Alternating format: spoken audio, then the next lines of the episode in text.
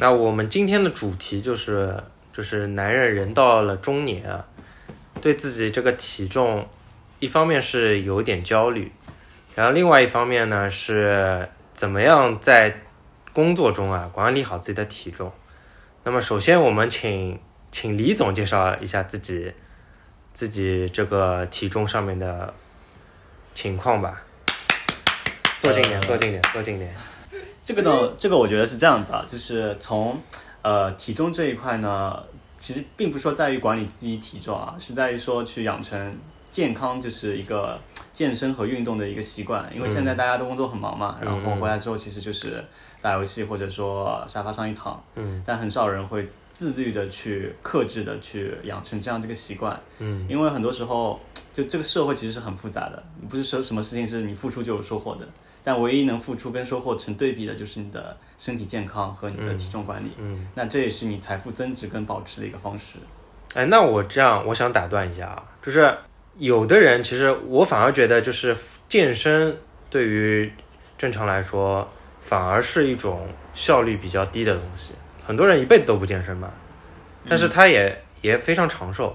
然后健身了，如果如果方式不对，有可能还会受伤或者说生病什么的。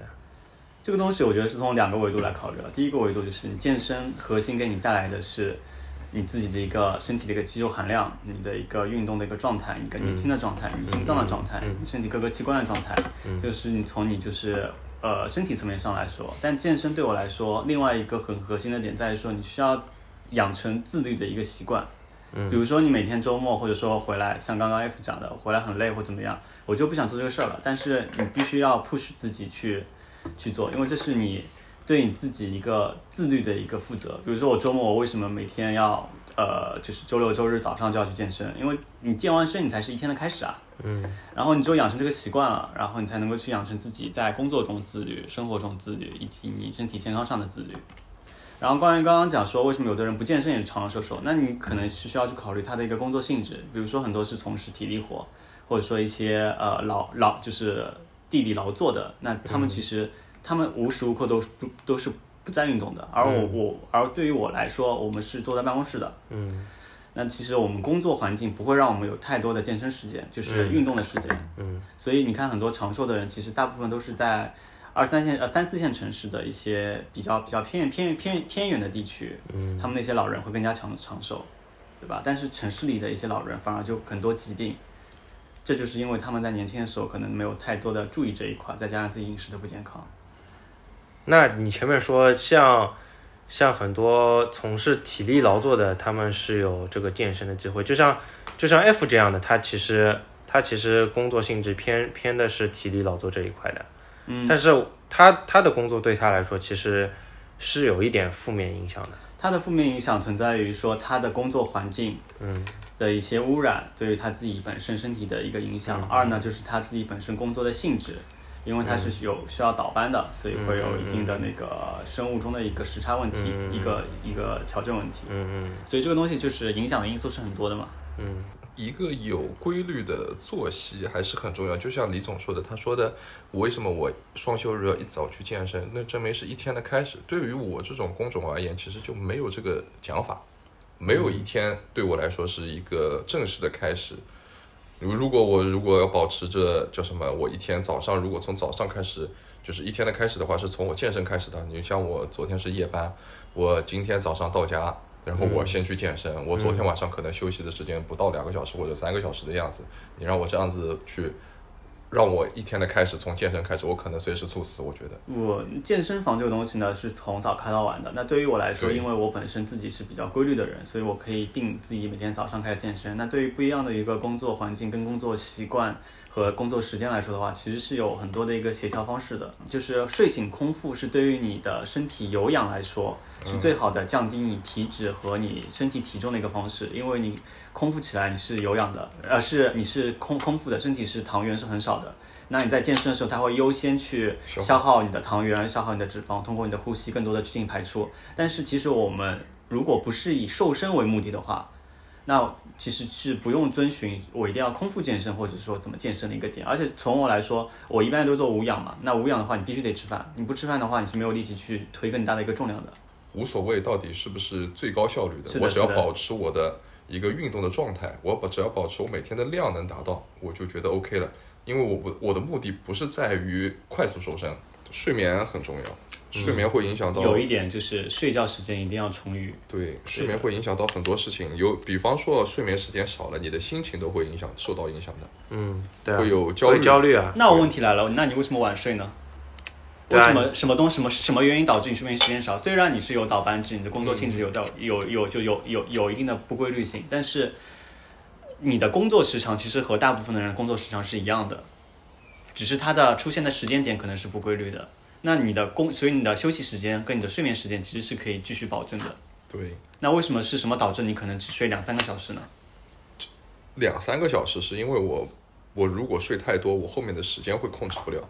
如就比方说今天的话，如果我今天睡一直睡到下午四点钟，那我的睡睡眠时间肯定保保证了，对吧？嗯。但是我晚上肯定是睡不着的。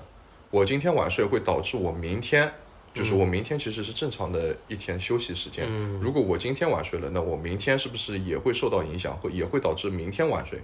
嗯，所以你还是没有形成一个相对规律。所以你是晚班回来，你晚班到家几点？晚班到家九点半，早上九点半，对，然后呃睡觉，睡觉睡到下午个两三点左右起来。然后第二天呢？第二天是正常休息时间，所以你是做一休一的样子，做二休二，做二休二，白班、夜班，然后第嗯三天是夜班到家，第四天是正常休息，那我其实是觉得你今天回来甚至可以不用睡啊。不用睡。呃你你昨天晚上夜休息了班的时候两个小时，夜班的时候睡过两个小时啊。对，我今天如果不睡，我今天嗯我怎么保证我一天的那个精力啊？如果你如果要保证一天的精神的话，你一天只睡两个小时，嗯嗯不正常吧？他这个睡眠对我来说，你看他其实就是跟正常人不一样。正常人是，我就打比方说，他是保证一段长时间的睡眠，我是断断续续的睡眠，还要维持这个时，还要控制这个睡眠时间不能过长。过长的话也会影响到我的后面一天的生活。那我我我打个比方，如果如果是我的话，我可能会夜班就尽力的多睡一点，然后早上是不睡的，然后吃完午饭稍微午睡个十分钟来保持一天的精力，然后到晚上就再回到正常的睡觉。以前可以，但是现在只能说工作性质上的变化不能让你这样子。你这样子一个生活方式，你自己也知道不好，但是你为什么就是没有没有考虑过其他的一种可能工作环境或生活方式呢？没得选，各各种压力在我身上，我没得选。嗯呃，我觉得这个东西是比较片面，就是压力这个东西呢，其实人人都有，只是说很多人看得到，很多人看不到。但自己能不能有的选，是在于自己要不要去学。如果我就打比方说，同样的工作，人家做六休一和做二休二，你选哪一个？工资待遇一样的情况，做六休一现在也很也很极端了。呃，我觉得做六休一跟做二休二，不是说在于说你上班时间的一个问题，而在于说这个行业以及对于你未来的一个健康以及整个家庭照顾的一个方面问题。对就比如说我们现在是三十岁，那后面可能也会成家立业，对吧？对如果说还是以这样子一个生活作息时间，那首先第一点，你对于家人的陪伴会变少，对吧？做六休一的陪伴比较少，不做二休二的陪我说是就。正常的一个作息时间，就最起码做做六休一是遵循一个正常的作息时间。我们这个行业有很多人，他挑选这个时间来做，他就是为了能够有更多的时间去陪伴家人。像我，我就打个不恰当的比方，我有一个同事，他家里面有一个病人一直卧床不起，他选择了这个岗位之后，他有三对对我来说，一个周期里面他有三天是在家里面的，嗯，对吧？除了白班那一天，白天不在家，其他时间他都是在家里面能够陪伴家人的。一个周期四天，四天里有三天能够陪伴家人。嗯，而对于普通人来说，我就打比方说，你们觉得嗯这最正常的做五休二或者做六休一，是不是只有一个周末才是真正的能够陪伴家人的一个长时间？那那我说一句啊，他们家可能是因为病人在医院必须要工作日的白天去陪伴。对但李总意思就是你你没有那么紧急的陪伴，就是你正常的陪老婆陪孩子的这种陪伴。呃，我我就我就打打个比方，就三口之家嘛，对你平时比如说工作日的休息，你老婆也在上班，但是你周末老婆休息了，到时候可以带小孩子出去玩，这时候你去上班了，这样陪伴不就是更少？你三口之家在一起的时间不就变少了吗？因为所有东西都是有利有弊的，你不能光考虑它的弊端，所以，那你现在觉得你这个作息是利大于弊的吗？这不是我能选的。嗯，不是我可以选的工作方式，我只能服从领导的安排。不是说我说我我精神可以，我就是只想上夜班，我可以把我的生物钟调到只上夜班的生物钟，我两天都可以上夜班，我不要上白班。那是不是对我来说也是一个规律的作息？我只上夜班，我不用白班和夜班来倒，但是我的付出其实比人家多，因为夜班比较累。如果只上只上夜班，就是白天睡觉，晚上工作。对如果每天这样，是不是其实作息是规律的？对呀、在已有的框架下去做自己能够做到的事情，然后尽力的让它能够和正常人匹配起来。那你现在觉得你对于自己的身体或者说健康有有这种忧虑或者担忧啊？有的吧，肝啊可能会一直不太好，因为以前你你感觉得到自己肝不好吗？没有每次体检都会有说，但是我这个这个指标不太好。对，但我啊其实对身体上我其实没有太大的就是负面的不开不舒服的那个症状，就只是感觉到自己可能有点胖了，很长一段时间没有健身，就人明显的就是感觉比以前胖出来了。然后等我意识到胖出来了，要去健身了，这个时候其实已经就是体能已经下降很多了。包括李总刚才问我，哎，你这个体能就不是一个正常中年年男性拥有的体能，我也感觉到确实体能已经下降很多了。如果再要恢复起来的话，是有点困难的，要慢啊，慢来。我今天也感觉体力下降很多了。我今天早上就早上去跑步啊，就就比如说三年前，我大概我大概跑个就随便怎么跑跑个一个钟头是没没什么感觉的。今天我是强忍着跑下半个钟头，就感觉体力明显变差了。过了这几年，你也是感觉现在体力变差了。对，因为我嗯刚去这家公司的时候，其实我那个岗位是不用倒班，但是每天的体力活很重的，因为那个时候应该跟你们分享过，每天都是在干不停的体力活，很重的体力活。现在倒班的话，体力活就相对于少了，嗯但是要熬夜了，嗯就可能。以前的话，你看不熬夜，再加上体力活，其实我的运动量，包括我的那个正常作息是有保证的。嗯现在的话，就是作息没有保证，运动量也没有保证。你你现在是有意识到你的工作对你的身体健康产生的负面影响的？你有考虑过这个影响？现在其实对你来说，你刚刚讲说可能医院查出来肝是有问题，但你实际上还没有身体的一个本能的一个反应。那如果说往后这样子的工作环境对你的身体持续持续造成影响，但随着你的年龄越来越大，可能会有更多的一些身体反应出现。那这个时候你怎么办呢？嗯，这个时候要相信社会，相信公司，要跟领导提意见，领导会给你安排合适的岗位。就你就你就等于是等身体出问题了倒下了，然后借此跟领导说一个，不然就一直干到倒下。因为这个行这个工作，你每个人都不愿意倒班，每个人都不愿意做，就没人做了，对吧？对，是这个道理。然后总归要挑人上去做，总归是挑年轻人去做的。后续如果有更好的机会，我相信我要相信社会，相信领导会考虑我的，嗯，对吧？有些东西还是要贴切实际一点的。然后有的人努力的是能成功的，有的人努力的他注定不会成功，对吧？因为他意识到需要努力去奋斗的时候，其实是不是已经晚了？我觉得是现在成功的人把他们的成功和努力去挂钩了，然后把那些不成功的人，他们就归结于他们不努力。成功学，对啊，这就是就是就像就像富人，他们会会说自己的富是因为是因为努力，然后把所有的穷人他们的他们的穷都归结于他们不努力，这就是一种既得利益者的这种价值导向嘛。没有什么成功学可言。这个社会我刚刚讲了，除开你健身，你的收付出跟收获是成正比，所有的事情都不会成正比。其实不可控的因素太多了，所以对你来说，你没有办法去改变这些。很多东西生来就有，很多东西生来就没有。但是你需要去做呢，就是在你有限的时间里面去做你自己力所能及的一个改变。因为改变这个东西呢，肯定是难的。这个并其实并不是说为了去。做给公司干或做给什么干，这是自己对自己生活的一个负责，是对一个尊重的一个方式对。比如说，像像我来说，我也可以摆烂，很多项目我对我来说，我我也可以不做，我也可以可以不接。但是为什么要去做呢？因为你在工作中，不管这个工作是什么样子，你或多或少是会收获你精神层面的成就感，跟你利益上的一个收入。即便这个利益收入在你的实际薪资中是没有体现，但它会以另外一种的方式回报给你。我想过的能想过的，或者说是嗯，做过的事情，并没有能够跳出当前状态的。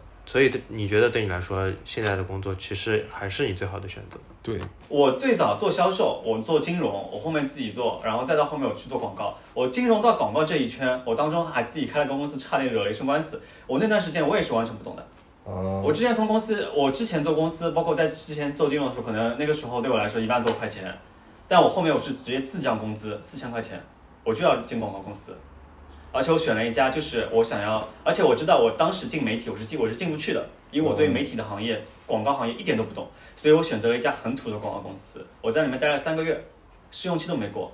我立马找下家，我我凭什么找下家呢？我下家就是从四千块钱的工资直接跳到七千块钱的工资，虽然对于我之前的我再上上一份的工资收入来说，我还是下降了很多，但是我三个月时间就把我的工资在这个行业里面从四千提升了七千。你凭着你在上家公司你了解到的行业知识跟行业基础，你完全可以在下家作为你面试时候的谈资。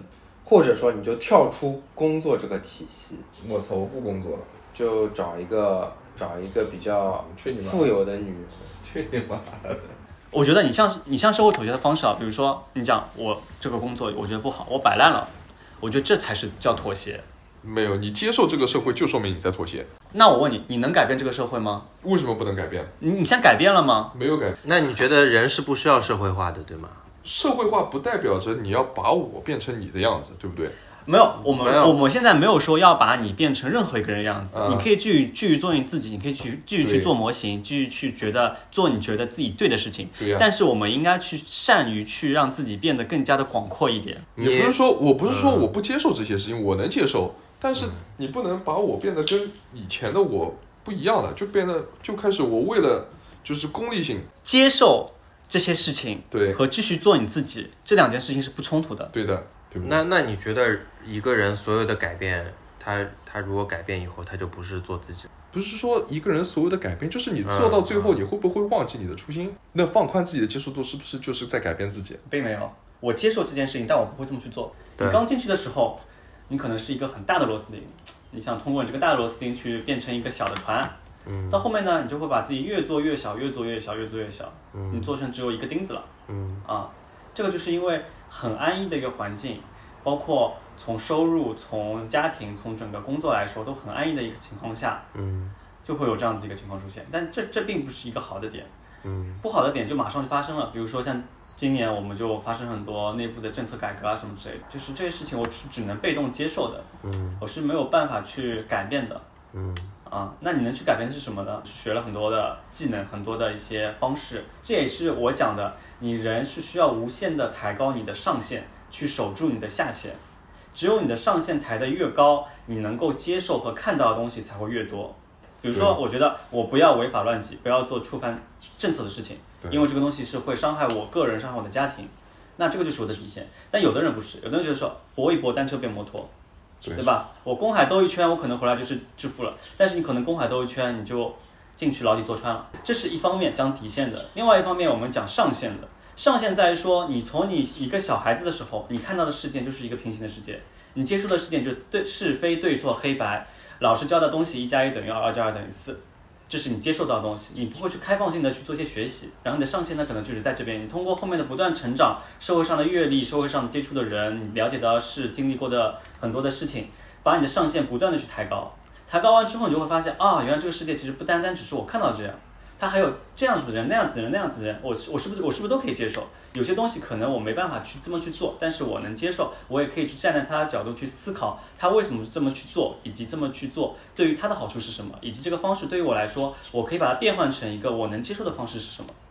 那你的上限就会变得不断的丰富，不断的抬高。推荐你去看一本书，叫《临终关怀手册》，讲的是一个临终关怀的一个工作工作的从业人员，他自己记录每个人有各种各样人的死亡的方式。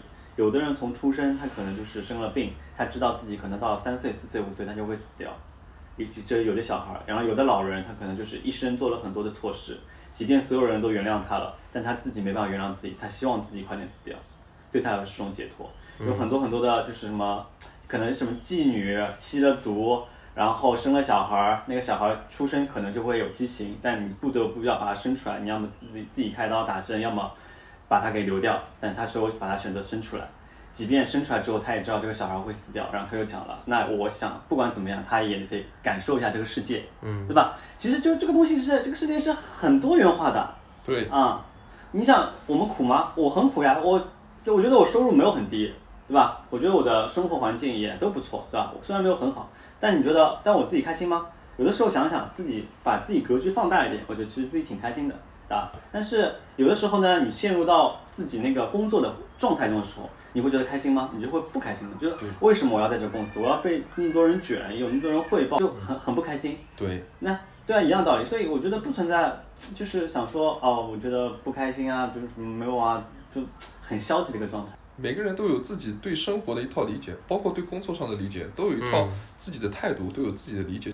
不诠释的点呢，在于说，有的时候呢，我就一直在思考一个问题啊，销售他到底有什么能力？